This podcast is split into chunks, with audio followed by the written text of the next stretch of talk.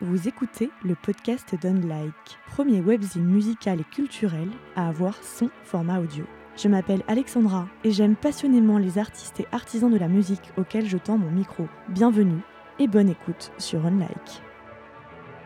L'invitée qui s'est racontée à mon micro cette semaine est Amina. Aujourd'hui, elle est Flesh Love, une créature mystique et artistique, et elle prend plaisir à se mettre en scène sous ses traits. Flesh Love est une nouvelle version d'elle-même qu'elle nous présente notamment avec son premier album Naga, partie 1, sorti le 1er mars 2019. Avec cet album, elle crée un espace de rituel, son espace de bien-être qu'elle nous communique. Je vois dans ses chansons une certaine forme d'activisme, de l'art poétique et politique assumé, affirmé, revendiqué et duquel on peut parler sans entrave. J'ai plaisir d'aborder avec Amina des sujets que les artistes ne souhaitent pas toujours aborder. La spiritualité, l'acceptation de soi, la confiance en soi, le féminisme, le racisme dont elle a été victime. Quand toutes les planètes s'alignent et que l'on réussit à provoquer de telles rencontres, je suis vraiment heureuse de vous présenter une nouvelle discussion. Ce qui m'importe, c'est de comprendre pourquoi les artistes font ce qu'ils font et ce qui les y pousse. C'est tout l'objet de ces conversations, qu'elles durent une heure ou un quart d'heure. Merci d'être toujours au rendez-vous sur OnLike et bonne écoute de ce nouvel épisode avec Flesh Love. When I finally understood that I was the universe, I embraced myself and the others too. I'm divine, we are divine, we are the elements, and our power is limitless. I'm not afraid, cause I'm the love. And you shouldn't be afraid, cause you are love too. We are only prisoners of our mind, of our mind, of our mind. Salut, Amina, Bonjour. merci beaucoup d'avoir accepté cette interview Avec euh, sur OnLike. Ça commence toujours comme ça les interviews, mais c'est vrai, enfin, je suis très contente euh, que tu m'accordes ton temps. Je suis très contente aussi parce que euh, je vais pouvoir aborder des sujets, j'espère, avec toi, euh, vers lesquels j'ai pas forcément l'audace d'aller parfois avec d'autres artistes parce que euh, ils expriment pas forcément directement, ouvertement euh, des opinions sur ces sujets-là et autres. Et donc, euh, bon, bah, c'est toujours un peu euh, délicat d'aller questionner quelqu'un sur euh, clair. voilà, ses, ses opinions, clairement.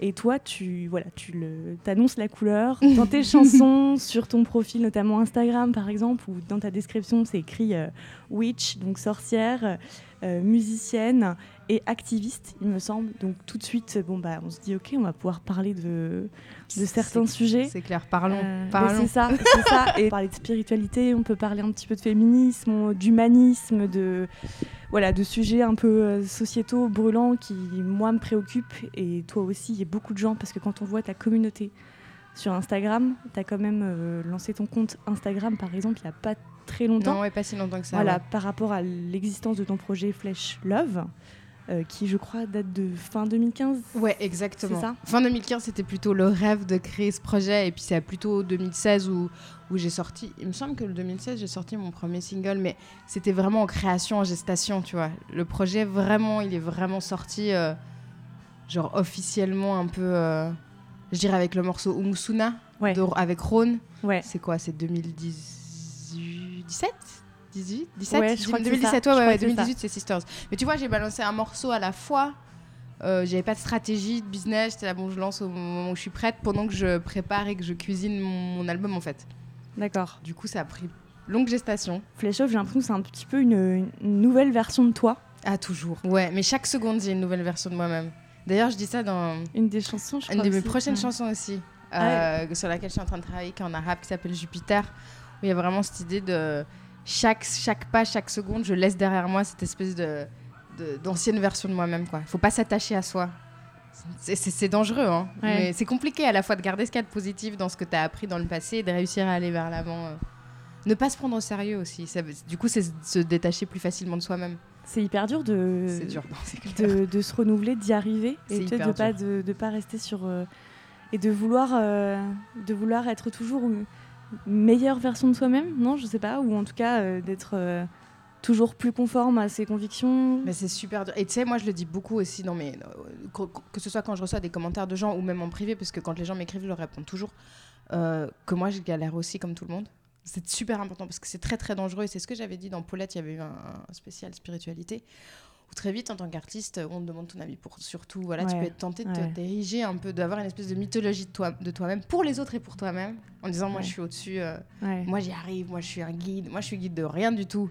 Moi je De partage. toi-même Oh, bah, De- Capitaine de ta propre existence Exact, de ma propre euh, carcasse de chair, de mon temple de chair, mais dans le sens où je partage juste avec les gens euh, mes pérégrinations spirituelles, avec toute l'humilité qui est euh, je galère comme vous, et je pense que ça s'entend aussi dans mes chansons, parce que euh, dans Moussuna, il y a toute cette partie, euh, quand j'ai finalement compris que j'étais le tout, voilà, je me suis accepté moi-même et les autres, mais le début de la chanson parle de, de cicatrices, parle de... Mm. Donc il y a vraiment cette, cette dichotomie qui est très forte, et aussi ce qui est très compliqué dans cette idée de hum, meilleure version de soi-même, c'est qu'on peut être amené à, à toujours vouloir évoluer et ne pas accepter aussi ces états comme ça de, de calme et d'accalmie, comme ça, ou ou comme quand tu laisses ta... Comme quand le serpent perd sa mue, comme ça, il a cette, cette espèce de moment de vulnérabilité où, où s'il bouge trop, il va se faire attaquer, il va se faire manger. Il y a aussi cette idée d'être capable de rester dans ce moment d'accalmie et de l'accepter et d'être dans la bienveillance et dire bah, je fais comme je, du mieux que je peux, je ferai... Tu vois, c'est super difficile, tous ces curseurs, de bien les...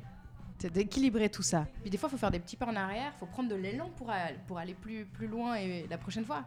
Mais c'est dur parce que c'est c'est des micro-réglages de chaque seconde et, et, et voilà. Et donc c'est pour ça que dans mes chansons, euh, il y avait quelqu'un qui m'avait dit Ah, c'est drôle, euh, c'est quand même assez sombre ta musique. Et puis quand on te voit, tu rigoles beaucoup. Puis j'étais là, ouais, mais en fait, je trouve intéressant d'explorer tous les, les côtés. Ouais. euh. Souvent, les gens qui font de leur métier, par exemple, l'humour, hein, euh, je pense à Robbie Williams, je pense à Jim Carrey, euh, ils nous ont expliqué aussi qu'ils étaient hyper dépressifs dans la vie. Genre, tu ça. peux pas. Tu peux pas, à mon avis, explorer qu'une partie de toi-même parce que tu es les deux. Puis t'imagines, il y a quand même un panel d'émotions euh, à explorer et euh, de toute Ah, façon, tu on- n'est même pas euh, capable de. Enfin, on ressent tout ça, donc on se prend dans la gueule aussi les moments de, de déprime ou de dépression, plus. Même Complètement. encore. Ouais. Oui, puis dépression veut dire qu'à un moment on a pressurisé Ouais. trop fort et donc Ouais. c'est le corps qui rééquilibre aussi. Et tu vois, c'est assez intéressant parce que moi j'avais traversé une super longue dépression euh, à la fin de mon ancien projet. Même, quand j'étais dans mon ancien projet, quand j'ai commencé Flesh Love et même le début de Flesh Love, et j'ai commencé à lire sur euh, toute une littérature que je ne connaissais pas euh, sur la dépression et que j'ai trouvé dans des courants chamaniques qui disaient que il fallait se, se mourir à soi-même en fait pour se retrouver et qu'il fallait redescendre dans les tréfonds de sa personne pour être capable de soigner et que les, les soigneurs, parce qu'ils estiment que n'importe qui peut devenir soigneur et soigneuse, sont des gens d'abord qui sont descendus à l'intérieur d'eux-mêmes dans les endroits les plus, les plus sombres et abyssaux. Et du coup, je trouvais que c'était une vision super belle que j'avais partagée à l'époque sur Instagram et qui avait, qui avait eu pas mal d'impact chez pas mal de gens qui m'avaient écrit. Je trouvais intéressant de voir ça comme, une, comme un passage pour mieux apprendre à se connaître que Ouais. plutôt comme un espèce de moment sous vide où tu... Un Où truc qu'on subit en fait. Ouais, on le subit, mais si on arrive à, en faire quelque chose, peut-être, c'est mieux. Ouais, et puis se dire que peut-être euh, c'est comme si notre corps et no- notre esprit n'avaient plus envie de faire semblant. Tu sais, Mm. ce jeu qu'on peut passer, tu, toute l'histoire du faux self, toute ta vie, tu peux ne pas savoir qui tu es, parce qu'en fait, on- toute notre vie, on cherche qui, qui sommes-nous, euh, quelle est la part de l'inné, de l'acquis, qu'est-ce qu'on fait là, pourquoi, pourquoi moi, comment? Et du coup, la dépression, c'est presque un cadeau qui dit bon, bah, maintenant, on arrête le jeu, tu vas aller à l'intérieur de toi-même et on va chercher. Mais sur le moment, c'est pas, fa- c'est Ouais, pas vraiment Non, ce mais c'est incroyable, c'est vrai que t'as as totalement raison, c'est vrai. C'était une étude sur laquelle j'étais tombée, d'un, d'un- tout simplement d'un chaman, euh, d'un chaman qui était venu aux États-Unis et qui comprenait absolument pas et qui s'est retrouvé dans un hôpital psychiatrique et qui était là. Mais pourquoi tous, les, tous ces chamans sont-ils, euh, sont-ils enfermés en fait? D'accord, ok. Pourquoi sont-ils pris pour des fous? Et, et c'est un gamin aux États-Unis qui était dépressif qu'on avait amené en Afrique justement dans une tribu et, euh, et on, en fait qui voyait. Qui, alors attends, parce que lui c'était même allé plus loin, il était tombé dans une forme de schizophrénie. En fait, là-bas, il était considéré comme, euh, comme un communicant avec l'au-delà, en fait. D'accord. Et, Et- c'est là qu'on voit la, la la façon aussi d'appréhender dans chaque culture. Oui, complètement. C'est Différentes, l'ethnologie euh, aussi, mais c'est ça, euh, ouais. Et ethnopsychiatrie c'est tes études. T'as Oui. fait des études d'ethnologie. euh, Exactement. Et puis Boris Cyrulnik, je sais pas si tu connais, que Ouais, j'aime beaucoup, qui parle beaucoup de l'ethnopsychiatrie. Et en fait, ce qui est intéressant, c'est que, comme d'un- point de vue, ce jeune garçon aux États-Unis est vu comme quelqu'un de malade, et en Afrique, euh, dans cette culture-là, était vu comme, comme, comme un soignant, un communicant avec l'au-delà. Et cette différence de perception lui a permis, lui, d'acquérir une confiance en lui et une envie de guérison parce qu'il comprenait qu'on le comprenait. Ouais. Et qu'il n'était pas fou. euh, Exactement. Enfin, qu'on le prenait pour un fou aux États-Unis, mais qu'en fait, dans un autre pays. euh, Il était fou parce qu'il voyait trop et qu'il entendait trop. Et c'était ça la folie, c'est qu'il était à la barrière de l'audible, l'inaudible, de ce qu'on voit, de ce qu'on voit pas. Et là-bas, c'était valorisé. Et Ouais. ce même cas, exactement ce même cas, euh, la façon d'accueillir ce cas-là change complètement euh, le malade et puis la vie, l'expérience. Je trouve ça super Ah, intéressant. c'est incroyable. Je vais faire un parallèle. euh, Je pense à par exemple même les normes de beauté oui, oui, ou du corps, parce que je voulais parler avec toi un peu de, de- de- de corps et de comment on habite son corps en tant qu'artiste et tout. Même les normes de beauté et de corps, en fait, n'ont rien à voir d'un pays à un autre. Et je pense que on a des choses négatives qui sont véhiculées, en tout cas en Occident, des fois c'est un peu compliqué. Enfin, je trouve, hein. c'est le matraquage euh, des conventions et des trucs et tout. Et je pense que il y a d'autres pays où on voit ça différemment, en fait. Enfin, les, les- les Ouais, normes, les critères de beauté, etc. C'est un peu pareil, quoi. Après, ce qui est fascinant, c'est que. Bah, par exemple, moi, quand j'étais en Syrie, j'étais partie en Syrie pour apprendre l'arabe. Pardon. j'étais partie en Syrie pour apprendre l'arabe. Et j'étais avec une, une correspondante française aussi qui était toute mince. Et là-bas, les hommes se permettaient dans la rue de lui faire des remarques comme quoi elle était dégueulasse, ce qui Ah est ouais. hyper violent. Ah ouais. Euh, aussi. Ouais, c'est tout Et la pression, violent, en elle, fait, est, voilà, que- elle, elle est, oui, alors si t'es ronde, c'est plus facile, mais, euh, mais si t'es pas de nouveau dans ce critère-là, bah t'es hors critère. euh, Il y a plein de critères, genre les femmes qui se font blanchir la peau en Inde ou au Japon, genre euh, parce que, ou bien se dé- faire débrider les yeux parce Mm. qu'occidental c'est mieux. Donc en fait la pression elle est partout, mais elle se situe sur différents euh, cursus. Et il y, a un- il y a un cursus à différents euh, euh, endroits du corps. Ou...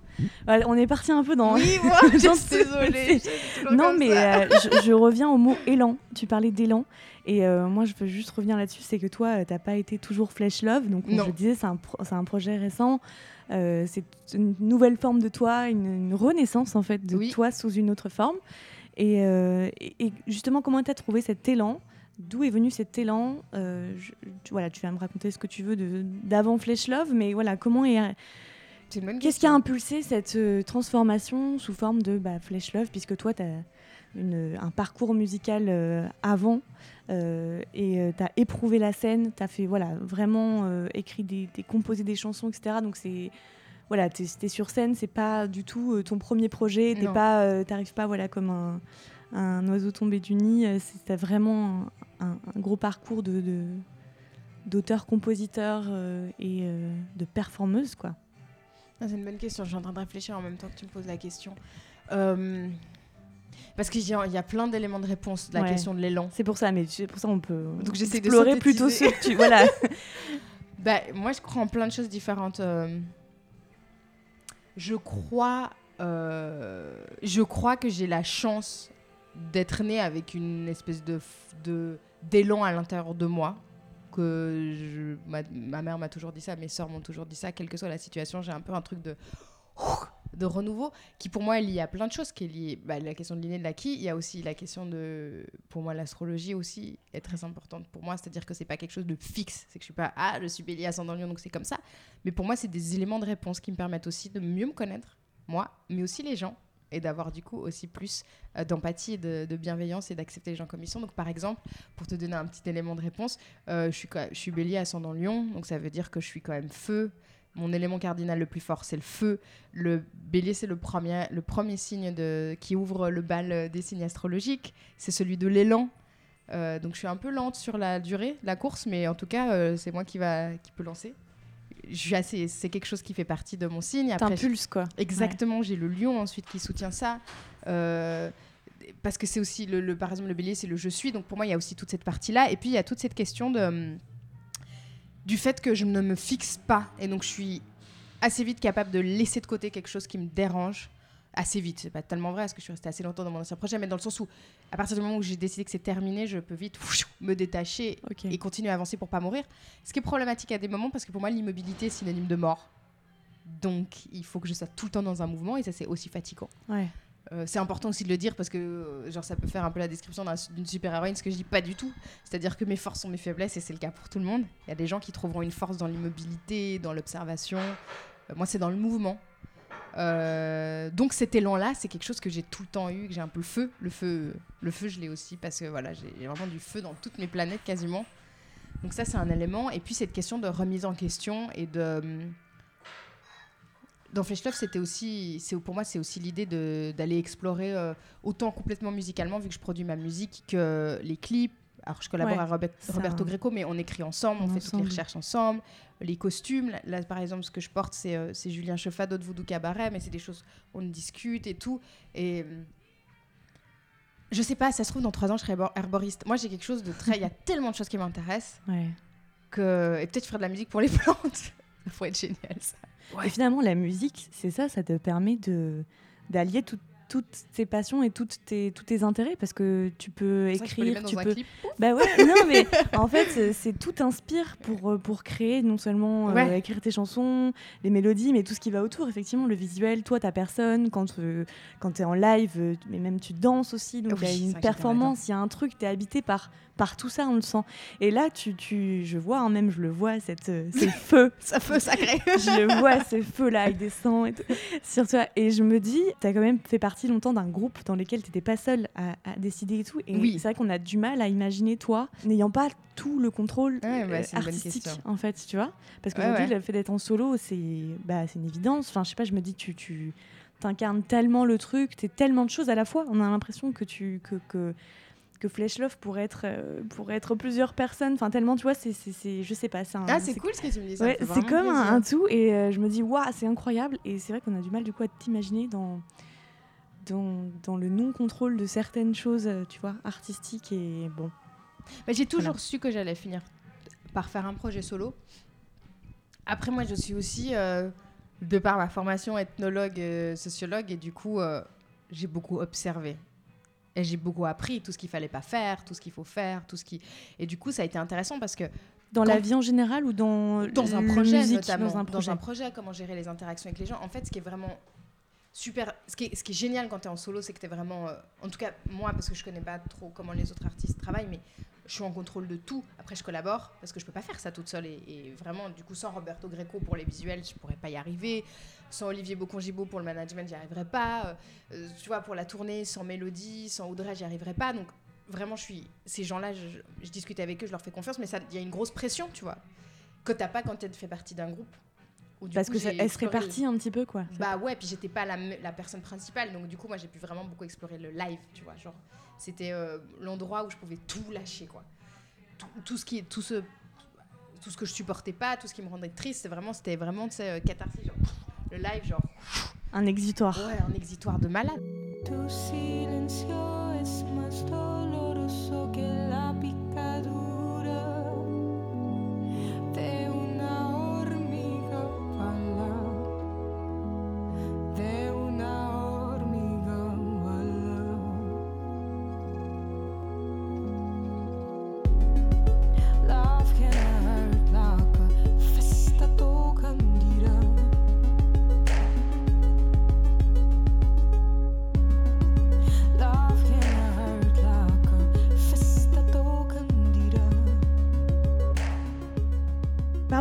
un peu quand même euh, parce que t'as sorti tant qu'à Je faire présente pas un ouvrage de biomimétisme pour l'instant? non mais on a compris que tu es extrêmement cultivé, tu as plein de choses à dire et ça c'est super euh, de pouvoir euh, parler avec toi de plein de trucs. Tu as sorti ton premier album, Oui. Flesh Love Naga partie 1, le 1er mars Oui. 2019. Tout ça c'est pas que des chansons, enfin c'est pas qu'une histoire de chansons. Enfin, moi j'ai j'ai pas écouté ça euh, comme euh, j'écoute euh, d'autres chansons, enfin très légèrement. C'est- en fait c'est- tes chansons elles se lisent, elles s'écoutent, elles se vivent et je me suis dit waouh c'est une forme un peu d'activisme incarné, tu vois, par la musique. Est-ce que tu es d'accord avec Bah, ça c'est beau, mais Ou est-ce que, c'est- c'est j'abuse en ton disant que c'est de C'est tout l'activisme ressenti, donc je serais toujours. Je peux pas ne pas être d'accord avec ce que tu ressens. Je peux juste l'en- l'entendre et je trouve ça, je trouve ça super. Non, mais tu pourrais me dire non, euh, c'est c'est- c'est- Bah c'est- non, parce qu'après, euh, il y a une grande différence entre moi ce que je trouve intéressant aussi euh, dans la musique et comment je le perçois, c'est euh, vraiment cette idée d'être euh, d'être juste euh, un comment on dit un prisme par lequel passent des choses et et ce serait égoïste de te dire tu dois ressentir ma musique comme ça, je l'ai écrit pour ça. et- Ouais. Non, moi je trouve ça beau que toi tu me donnes comment tu l'as ressenti. Et... Non, mais le fait que je dise que c'est une, c'est une sorte d'activ, un peu de l'activisme, tu vois, de, de- c'est une forme de revendication, tu vois, de pouvoir dire des choses qu'on a envie de transmettre, des messages forts, tu vois. C'est en ça que c'est pas juste des chansons. Pour moi, c'est plus encore que des chansons, tu vois. Mais tu sais, pour moi, euh, et ça, euh, Nina Simon en a beaucoup parlé, mais pour moi, euh, l'art est politique. Ouais. La vie est politique, le corps Ouais, est, politique. Genre là, j'ai écouté un. parce que je, je, je- je suis, je suis en vachement en contact avec la demeure du chaos. J'adore ce qu'ils font Ouais. et j'adore Thierry et son fils Sidney. Et, et, euh, ils ont partagé il y a pas longtemps euh, un podcast de France Inter de Paul, Bré- Paul. Tu l'as ouais. écouté le podcast sur France Inter? Je connaissais pas vraiment complètement son travail. Moi non plus. Et il parle du- de, de- de son corps politique. Il dit par exemple le fait que le fait de vouloir prendre des testostérones, que ce soit autant régulé, le fait de vouloir changer de sexe, que tu dois avoir des autorisations, ça prouve à quel point le corps est politique. Ouais. Euh, entre autres, euh, comme, va, comme euh, disait Virginie Despentes, le fait d'être une femme dans l'espace public à partir d'une certaine heure, c'est politique. Tu prends le risque de te faire violer, mais le fait d'être là, c'est- comme de l'activisme. C'est dire, bah, je refuserais de rester à l'intérieur parce que cet espace est- est quasiment réservé qu'aux hommes. Donc pour moi, tout est politique. Même le fait en tant qu'artiste de ne pas parler de politique, c'est politique. Oui, c'est ça, c'est un, Du coup, euh, un du choix, quoi. du coup, pour répondre à ta question, oui, ce que je fais est profondément politique.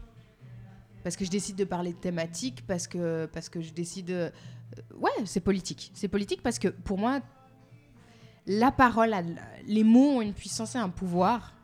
Et le fait de parler, ce que je suis en train de te dire là, c'est déjà un choix politique. C'est. C'est. Ouais, c'est. Ce que je dis me porte, me précède, me suit, donc c'est politique. Ouais. Parce que tu vas sur des terrains, un peu dans tes textes, sur lesquels d'autres artistes n'osent pas forcément aller. Tu parce qu'ils à en quoi, ont pas envie. Bah, je pense par exemple à des thématiques comme le, le féminisme, la sororité, tout ça.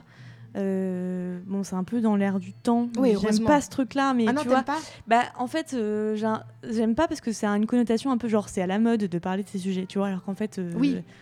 il y a Mais- juste ce côté. Certains disent ça parce que dans leur esprit, c'est genre ah ouais, d'accord, tu vas encore nous faire chier, tu vois. C'est Oui, le- oui, oui. Voilà, tu vois, c'est MeToo, nanana, c'est le truc à la mode. Mais tu ça, c'est ceux qu'on n'aurait pas pu sauver de toute façon. Voilà, Et puis on sauve ça. personne de Donc c'est pour ça que cette expression des fois elle me gêne un peu parce qu'elle elle est un peu galvaudée, tout le monde dit ça pour un peu tu vois genre ouais, c'est le, le truc du moment, euh, voilà ça va passer quoi. Alors Mais qu'en vrai Je pense qu'on peut trouver un lien aussi avec tout ce qui est véganisme, le végétarianisme. euh, euh, pendant très longtemps, c'était à moi, ils nous font chier et tout. Ouais. Euh, Mais en fait, ça s'installe, N'empêche que ça s'installe. Mm. Et que le fait que des réseaux mainstream euh, répandent ces idées-là, eh ben, ça fait que tous ceux qui étaient réfractaires le resteront vraiment, genre euh, les, les vieux de la vieille, quoi.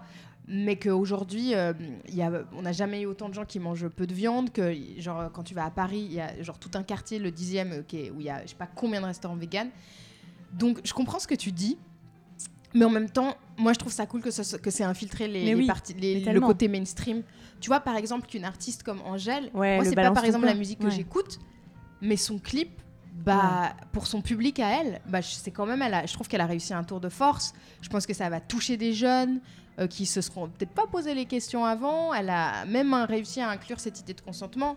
Donc voilà, euh, ouais, j'ai trouvé son clip incroyable, Bah, j'étais tellement heureuse parce que effectivement, elle a un public énorme, la super jeune et que moment, quoi. tout le monde chante maintenant balance ton quoi, enfin tu vois, euh, je suis pas un animal, enfin tu vois. Ouais, moi, quand même ça hyper génial, fort. Alors même si on a peut-être qui se rendent pas forcément compte de la puissance de ses paroles, euh, ne serait-ce que ça c'est c'est génial quoi. Ça infuse comme une petite bactérie. c'est quoi. ça. Et tout d'un coup, elle est dans ton cerveau et hop, tu t'en es pas rendu Et toi, c'est un thème duquel tu t'es emparé aussi parce que c'est, c'est- tu t'es dit, euh, c'est viscéral. euh, tu vois la chanson Sisters, par exemple. Oui. euh, Bah, Elle est sortie du, quand du elle est sortie en euh, 2018, avril 2018. Mais parce qu'en fait, euh, moi-même, je- donc déjà, je suis mon sujet d'expérimentation. C'est comme Paul B. Preciado disait ça, je trouvais ça intéressant, où il disait euh, qu'il aimait beaucoup Freud. Bon, Freud est contestable pour plein de raisons, mais ouais. qu'il aimait beaucoup Freud parce que Freud était son propre sujet d'expérimentation. Et Paul B. Preciado, il disait, bah, moi, j'ai commencé euh, toute cette question de- d'hormones parce que je voulais être mon propre sujet d'expérience.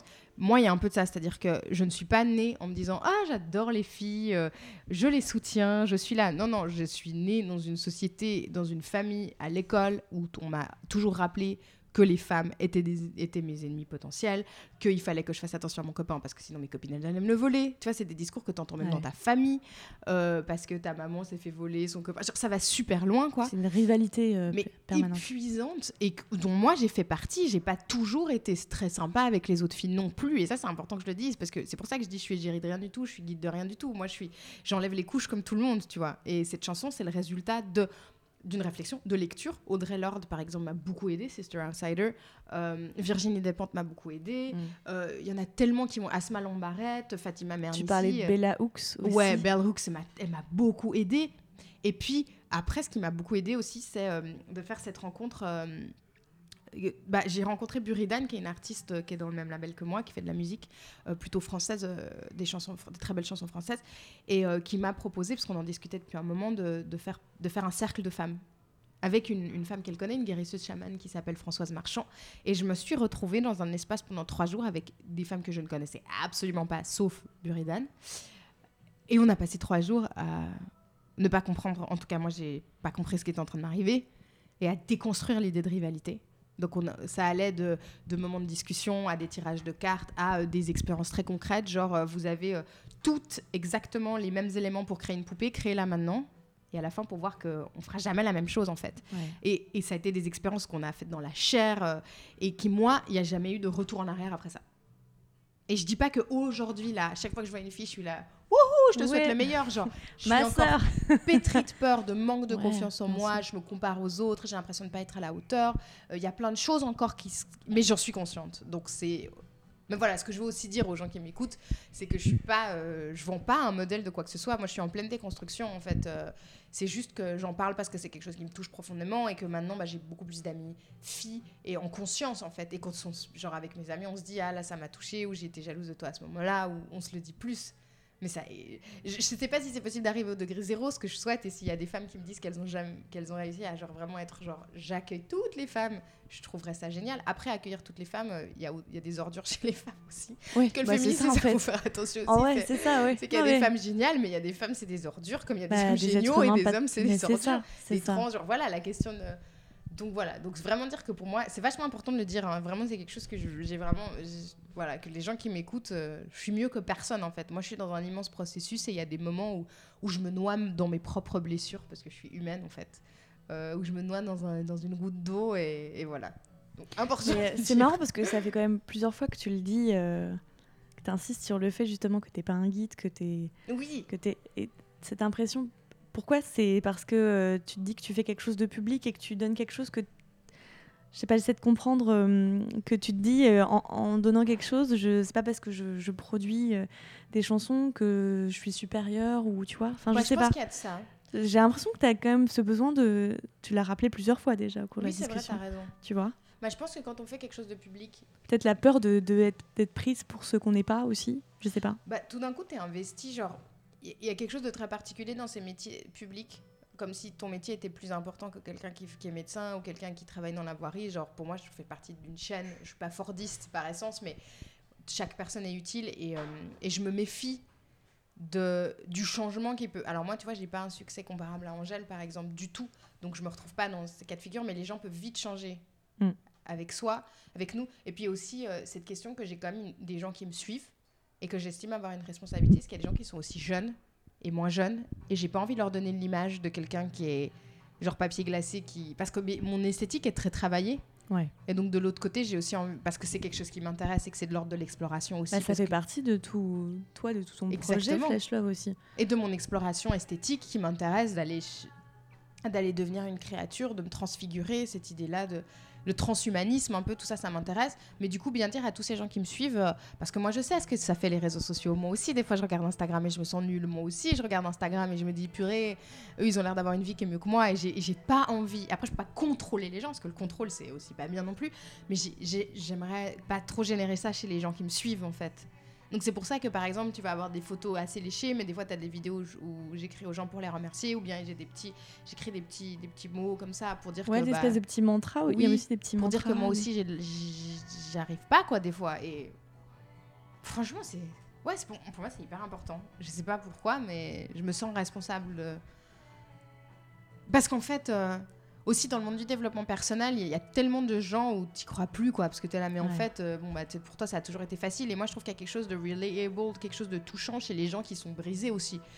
Et moi, je suis brisée aussi, quoi, et c'est ça qui fait que Umusuna, ça parle de ça. Donc, c'est important pour moi de le dire, pour pas que les gens se sentent aussi seuls, en fait. Peut-être aussi seuls que moi, des fois, j'ai pu me sentir, tu vois. C'est pour créer une communauté dans le sens euh, vrai du terme, quoi. Pas des gens qui vont juste acheter. euh, Genre, par exemple, moi, à la fin de mon concert, t'as rien, tu peux rien aller acheter en fait. C'est pas une entreprise, genre euh, l'expérience elle est sur scène. Après, faire des objets, ce qui m'intéresse c'est faire des objets pensés. Donc peut-être qu'un jour j'ouvrirai un site internet où je vendrai des objets avec, je avec des artistes. Ouais.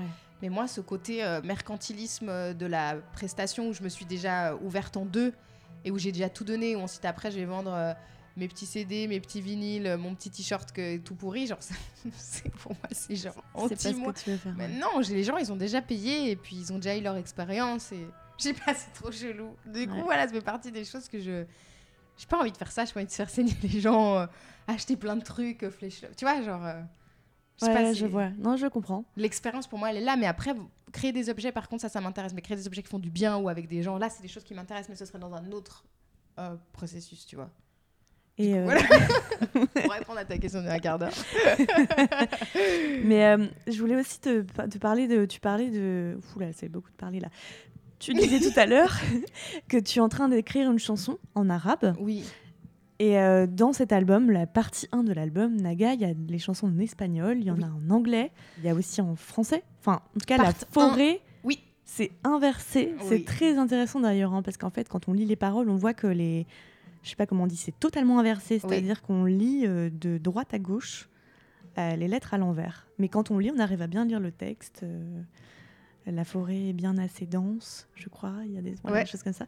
Le fait de vouloir transmettre avec des langues différentes, Mhm. c'est c'est pour quelle raison? C'est parce que, parce que d'ailleurs, tu disais que t'es pas spécialement. t'es pas bilingue en espagnol, par exemple. Non, je le parle bien, mais je suis pas bilingue. Je suis pas bilingue en anglais, mais je le parle bien. C'est parce que c'est ça résonne, enfin mélodiquement, c'était intéressant d'explorer. Ouais, il y a, il y a déjà, euh, d'une façon juste du rapport à la phonation, la langue, elle n'est pas posée de la même façon dans toutes les langues. Ouais. Et du coup, ça, déjà, ça crée un son différent quand tu chantes. Et ça, je trouve ça très intéressant. Et puis, je trouve qu'on dit pas les mêmes choses dans la langue, euh, dans la langue de son trauma, dans la langue de son souvenir. Parce que le, après, sur la deuxième partie de l'album, je crois qu'il y a du français. Je me rappelle plus que j'en ai écrit pas mal. Euh, le français, pour moi, c'est vraiment la langue de mon intellect et quelque chose de l'ordre du contrôle. Euh, L'anglais, c'est ma langue de cœur parce que c'est une langue avec laquelle j'ai aussi appris à chanter. Parce que les artistes que j'ai commencé à écouter, tu vois, elles chantaient aussi bah, les Billie Holiday, les Nina Simone, elles chantaient en anglais. Et puis l'espagnol, pour moi, ça a été une révélation. euh, qui, genre, je me sens habitée par l'espagnol, genre ça sort des tripes. Genre, je C'est magnifique. Hein. genre l'espagnol, mais c'est une langue qui me. Bah, D'ailleurs, il y a encore pas mal de morceaux sur la prochaine partie qu'en espagnol. C'est quelque chose que je ne peux pas expliquer et qui à la fois se manifeste dans ma vie musicale, mais dans ma vie personnelle. J'ai toujours un lien avec des gens d'Amérique du Sud, particulièrement d'Amérique du Sud. Pour le coup, c'est pas de l'espagnol, d'Espagne. Et où je sais qu'un jour je vais vivre un- en Amérique du Sud, par exemple. Où je sais, je sais des trucs chelous, mais je sais que je vais. euh, si un jour je dois faire des enfants, euh, ce sera, ce sera avec quelqu'un non, mais voilà, genre, je le sais, je le sens, c'est inexplicable. Quand je suis allée en Argentine, j'ai senti que. Un peu welcome home. Tu sais, moi, je suis née en Suisse, dans un pays euh, très conservateur, Ouais. euh, où on m'a toujours dit que j'étais trop, trop visible, euh, trop forte. euh. en plus, moi, je suis à moitié algérienne, trop, trop étrangère. Et où je me On t'a fait des remarques euh, beaucoup sur ça euh, Ah, mais à l'école primaire. Dès l'école Ouais. Moi, je vivais en Suisse, à, à Genève, je vivais à Trois-Laines, dans un village à la campagne, mais mon Dieu, le racisme, c'était de la folie. Quoi. On m'appelait la salle arabe. ouais. Le jour du 11 septembre 2001, je me rappellerai toute ma vie. Mais ça, c'est quelque chose qui m'a traumatisée, qui m'a fait beaucoup aimer Anna Arendt, du coup, après, parce que j'ai lu les, les racines, les débuts, justement, du totalitarisme. Mais euh, je me suis retrouvée accueillie par dix anciens amis de l'école qui, le jour d'avant, étaient mes amis et qui m'ont dit qu'il fallait que je rentre chez moi, moi et ma famille terroriste. Ah ouais. Et j'ai pas compris ce qui s'était passé. Bah, après, j'ai compris que c'était leurs parents, mais. Ouais. Comment, comment, comment un Ah mouvement ouais. terror- totalitaire peut, peut naître? Comment des gens qui étaient mes amis auraient pu me dénoncer et croire à une narration qui n'existe pas en plus que je suis née en Suisse donc retourner dans mon pays qu'est-ce que ça veut dire? Mm. comment l'école n'avait rien fait alors que j'étais rentrée en pleurant chez moi et que ma mère avait appelé l'école. Oui non le racisme en Suisse euh, ma mère a vécu un racisme monumental. En plus ma maman s'appelle Faouzia elle est vachement typée. Parce que du coup je suis à moitié algérienne mais ma mère est algérienne donc elle est vraiment typée donc elle peut pas faire semblant. Moi quand j'allais à l'école des fois petite je mettais du henna parce que ma grand-mère elle m'en mettait. Genre il y en a qui voulaient pas me donner la main et qui disaient que j'avais fait genre caca sur ma main. Genre vraiment des trucs horribles. Et moi j'étais fière je continue à le mettre les mettre parce que pour moi c'était un acte de genre de transgression et de- d'activisme je faisais le ramadan quand j'étais Déjà, petite. tu vois, c'est Oui. déjà en forme de, en toi de, bah, je m'en fous. tu bah vois, oui je vais y aller j'étais quand même, euh, quoi. De toute C'est façon plus il y a fort des que gens tout, qui m'aimeront ouais. pas après ça veut pas dire que je rentrais pas chez moi en pleurant des fois et que quand j'ai décidé de faire le ramadan à partir de 6-7 ans je l'ai arrêté à 12 ans tu vois, je l'ai arrêté quand on est censé le commencer t'es com- censé commencer avant tes, quand t'as tes premières règles parce que je voulais me prouver que j'étais capable de pas manger pendant toute la journée alors que j'avais genre 6 ans ma mère était pas obligée de le faire Ouais. mais parce que j'étais là purée en fait je suis pas censée le faire mais si j'y arrive c'est que je suis trop forte mais du coup oui le racisme je l'ai je l'ai vécu et et le fait de me retrouver en Amérique du Sud, je dis pas qu'il n'y a pas de racisme, attention. hein. Et, et moi, je vis pas un racisme dans la rue, par exemple. Je vis un racisme de, à l'école quand les gens savaient d'où je viens, parce qu'en fait, ça se voit pas que je suis à moitié, à, moitié euh, algérienne. Mais en, en Amérique du Sud, je me suis sentie bienvenue. En fait, ma folie, le trop, bah, il était assez normal, en fait. J'ai rencontré des gens qui parlent fort, qui se Mais touchent. c'est ça. Encore là, une fois, les ah. différences culturelles Exactement. et les, la façon de voir les choses, quoi. Et la narration, du coup, que tu peux te faire de toi-même, du je ne suis pas, je ne suis pas à ma place, c'est- moi qui ai le problème, à oh, ah, purée, ça fait du bien d'être chez moi, tu vois. Ouais. C'est génial, franchement. Ouais. Du coup, du coup, euh, du coup, oui. Donc l'espagnol, c'est quelque chose de viscéral et et qui est pas quelque chose de parce que je sais que maintenant il y a c'est ce que j'avais dit à mon label à l'époque euh, Apias qui n'était pas spécialement enchanté par euh, l'idée de sortir Festato Candida en Espagne en espagnol que j'avais écrit en 2016 Euh, il me disait ah mais l'espagnol puis j'étais là bon déjà avec Despacito les gens ils commencent à l'avoir Ouais. dans l'oreille et Ouais. maintenant avec il va y avoir une espèce d'explosion a euh. Rosalia, Rosalia, par exemple, Balvin, tout ça. Ouais, ouais. Mais c'est pas du tout je l'ai pas du tout pensé comme ça je me suis pas dit ah que j'écrive en espagnol et tout Non. c'est juste parce que ça me touche profondément et que ça me bouleverse chanter en espagnol Mais il y avait quand même un frein un peu. euh, T'as t'as ressenti un frein de la part de. Bah, ils étaient pas chauds, ouais. mais Ah ouais. après, bon, euh, ils m'accompagnent parce qu'ils ont l'habitude. Ça doit être difficile. Un peu avec ou contre moi. Non, Ouais. mais c'est un peu ça. C'est pas, c'est pas avec ou contre moi, mais c'est juste que ils m'accompagnent, mais des fois, on comprend, ils comprennent pas toujours. Les gens autour de moi comprennent pas toujours ma vision, mais c'est pas grave. Euh, Ça, ça va, c'est pas grave. Le plus dur, c'est de pas douter. Mais en fait, tu sais, souvent, je commence à lire, des biographies ou, des documentaires. Je regarde des documentaires d'artistes qui disent, mais il y a toujours un moment où on n'a pas été compris. Et maintenant, maintenant, tu vois, il faut du temps pour créer une équipe. C'est aussi pour ça qu'il y a quelque chose de très organique dans Flesh Love et que ça a pris du temps. C'est que nous sommes, par exemple, les. Alors, petite parenthèse biologique, mais. les animaux. On fait partie des, rares animaux, les, êtres humains, après la période de gestation, à sortir, à être encore dépendants de notre mère ou notre père. C'est quand même un peu étrange. Euh, les éléphants restent, je crois, jusqu'à deux ans dans le ventre de leur mère. À partir du moment où ils sont dehors, ils sont capables d'aller de marcher. Fleischhoff, je le vois un peu comme ça, une espèce de gestation animale très longue où j'ai dû attendre de vraiment être capable de marcher et de, et de, et de, de me lever toute seule et de me nourrir pour être capable de sortir le projet. Donc, euh, cette gestation fait qu'aussi, bah, il y a des gens qui sont partis parce que ça fonctionnait pas. Euh, et puis d'autres gens qui sont là. Et maintenant, l'équipe qui est là maintenant, c'est le noyau dur et c'est des gens. Genre Audrey de Wart, qui, euh, qui est ma tourneuse depuis pas très longtemps, elle est tellement motivée et on discute et on est sur la même longueur d'onde, ce qui n'était pas le cas avec mon ancienne tourneuse qui comprenait absolument pas mon projet, par exemple. Et en fait, ce qui est terrible, c'est que tu, il faut que tu sois entouré parce que si tu as des gens qui vont du coup pas te programmer dans les bons festivals ou tu Ah vois, oui, ça. bah, ton projet, euh, les gens ils passent à côté quoi. Ouais. Parce que c'est pas le bon public et qu'il est pas. Voilà donc. euh, après, je sais pas s'il y a un bon public, mais voilà. Donc, du coup, j'ai pris du temps à, créer une équipe et. euh, et ça, c'est des fois les choses que, des choses que les gens n'entendent pas, mais derrière des artistes, il y a beaucoup de gens quoi. Alors, moi, je suis pas Beyoncé, donc il n'y a pas non plus 150 personnes, mais il y a quand même pas mal de personnes Ouais, l'interaction quand même de pas sans mal de qui je gens. pourrais pas faire tout ce que je fais et même les musiciens les musiciennes les techniciens techniciennes qui sont là sur scène euh, ils- tout le monde se casse Euh, moi je te dis qu'on n'entend même pas ma voix dans la salle de concert quoi donc voilà c'est important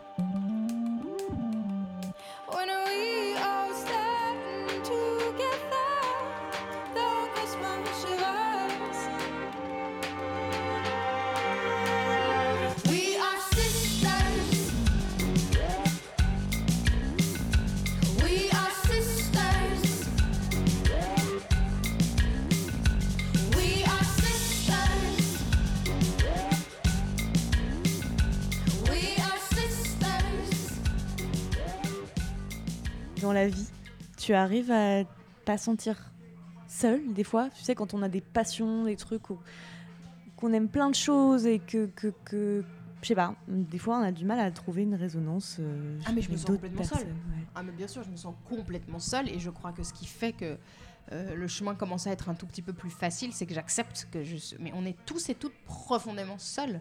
Mm. Mais seuls pas dans le sens de... de, de-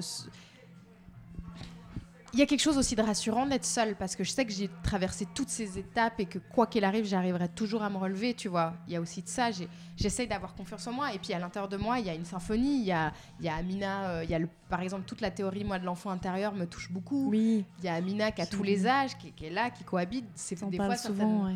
réactions, tu vois, que j'ai ne sont pas celles de, de Flesh Love de 29 ans, mais celles de Amina qui a 3 ans, qui a été blessée. Donc du coup, il y a une symphonie, une polyphonie qui se passe à l'intérieur de moi. Et puis après, j'apprends à demander de l'aide aux gens, et puis j'apprends à comprendre que mon processus de créatif, en tout cas au début, il émerge de quelque chose de profondément seul. Et j'ai l'impression que c'est aussi ça euh, qui rend ma musique très à vif et peut-être très intense dans le sens où effectivement ça passe pas sur énergie. Moi, il n'y a pas 15 personnes avec moi en studio et qui me disent quoi faire. Il y a juste personne. Je suis d'abord toute seule chez moi, euh, je compose le gros et après, je vais travailler avec des gens. Je travaille avec Damien Traversa, un musicien qui m'aide aussi euh, pour des arrangements. Des fois, je suis là, Ah, j'ai des violons, mais je sais pas quoi faire. Ou mon son, il est pourri. Il les change, il, il me rajoute une voix. Je suis là, j'aimerais bien avoir une polyphonie. machin. Mais c'est pas, je veux dire, euh, la production musicale aujourd'hui, tu as des artistes qui travaillent seuls et même des gros, mais ou en collaboration, mais des fois c'est des trucs absolument hallucinants, genre euh, c'est des camps euh, où tu as 25 personnes qui écrivent chacun Ouais. une phrase quoi. Ouais. Des énormes des artistes qui sont même pas là. ouais. Genre ça c'est quand même un délire. Parce qu'à la limite que t'écrives pas, moi je, je le juge pas. Parce qu'interprète c'est un grand métier. Mais il y a quand même genre, je sais pas, je trouve ça fou de même pas rencontrer les gens qui vont écrire pour toi. Toi, genre, genre Goldman et Céline, t'imagines si Céline Ouais. était là, euh, je vais pas passer parce que ça m'intéresse pas. Ouais. non, mais on leur, envo- on leur envoie des. Enfin, en même temps, eux doivent avoir plein de propositions. Enfin, Oui. il y a- y des artistes qui reçoivent pas mal de propositions, tu vois. Après, je, je juge pas parce que vraiment il y a plein de façons de faire. Mais en tout cas, Ouais. moi j'y j'y arrive pour l'instant. Et ça se trouve un jour, je te dirais, je vais faire un album où je trouverais hyper intéressant conceptuellement que chacun écrive une phrase sur moi, que j'écrive rien et que je sois obligée de chanter. De lâcher prise totale. Ça pourrait être intéressant, tu Ouais. vois. C'est une forme d'expérience aussi, quoi. Voilà. Mais parce que je le vois comme ça. Mais après, c'est juste que ce qu'on écoute à la radio passe dans les mêmes logiciels de correction vocale. euh, genre la musique qui est produite en France, euh, genre la majorité de ce que tu écoutes, c'est produit par cinq personnes. Moi, ça me rend un peu triste. Bah Mais c'est comme ça. hein. En plus, par beaucoup d'hommes, il y a beaucoup d'hommes dans tout oui, ça. oui, c'est dans vrai, l'affaire. C'est vrai. Plus de femmes aux États-Unis, mais elles sont pas nombreuses. On va, on va terminer peut-être sur euh, le corps. Je voulais parler du corps parce que tu en as parlé encore là et dans d'autres interviews de toi, j'ai pu lire que tu considérais un peu que tu étais un peu comme le réceptacle. Genre tes chansons, tu les recevais Complètement. pour les ressortir. Et je trouvais ça intéressant aussi euh, parce qu'on parle souvent euh, de, du processus créatif de l'artiste, etc. Mais aussi le, le corps dans tout ça. Parce que même sur scène, on n'est pas que, enfin, on n'est pas qu'une voix, on est aussi le corps Mhm. et comment on, comment on le vit en fait en soi. Tu vois, dans son corps, dans sa chair, cette Est-ce ce que t'as encore une heure processus création créatif. Parce que ça, c'est un gros bloc. Mais moi, je suis quelqu'un Même qui a- toi, je, je, je, je pa- pose cette question-là aussi parce que toi, tu as habité ton corps physiquement aussi, bah, avec tes tatouages, etc., qui, qui disent des choses. Tu vois, déjà, on te voit sans que tu aies parlé, sans que tu aies chanté. Oui. Ça dit des choses, Oui. des fois, déjà, tu vois. Puis ensuite, donc en fait, il y a tout ça. euh, tout ça qui, qui, qui, qui m'intrigue, quoi, tu vois. J'essaie de trouver l'axe de. ah non, mais c'est c'est une tragédie. Hein. Je pose fait- des questions auxquelles j'aimerais pas répondre à ces questions. En fait, le truc, c'est que moi, j'ai toujours eu beaucoup de peine à habiter mon corps. Je suis quelqu'un qui est très là-haut. J'ai beaucoup de peine avec tout ce qui est concret. Je suis quelqu'un dans le monde de. Je suis tout le temps dans ma tête, mais tout le temps. D'ailleurs, je suis lune en gémeaux pour ceux qui connaissent.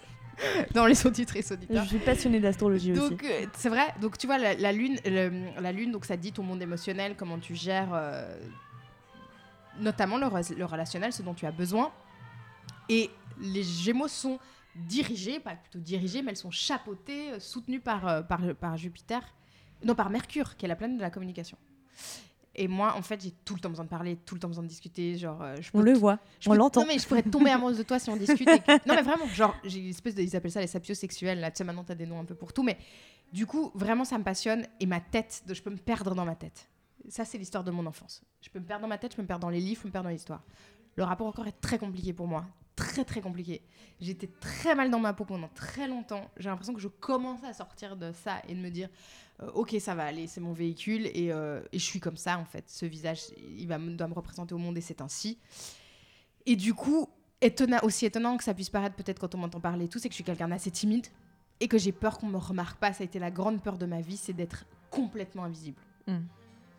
Et donc du coup, le processus de tatouage a lieu à la fois sur ça.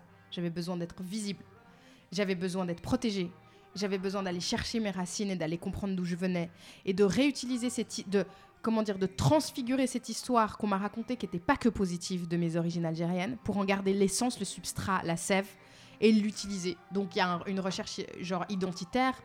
Il y a identitaire à la fois du côté algérien, mais à la fois de- d'exister. Parce que moi, j'ai tellement peur de, mais comme beaucoup de gens et comme beaucoup d'artistes, de genre après, qu'est-ce qui se passe, quoi, Amina euh, et, et en même temps, le jour où je serai morte, je me poserai plus ces questions-là. Peut-être je serai en haut, je serai en train de regarder, je serai là, mais quelle, quelle connerie, tout ça.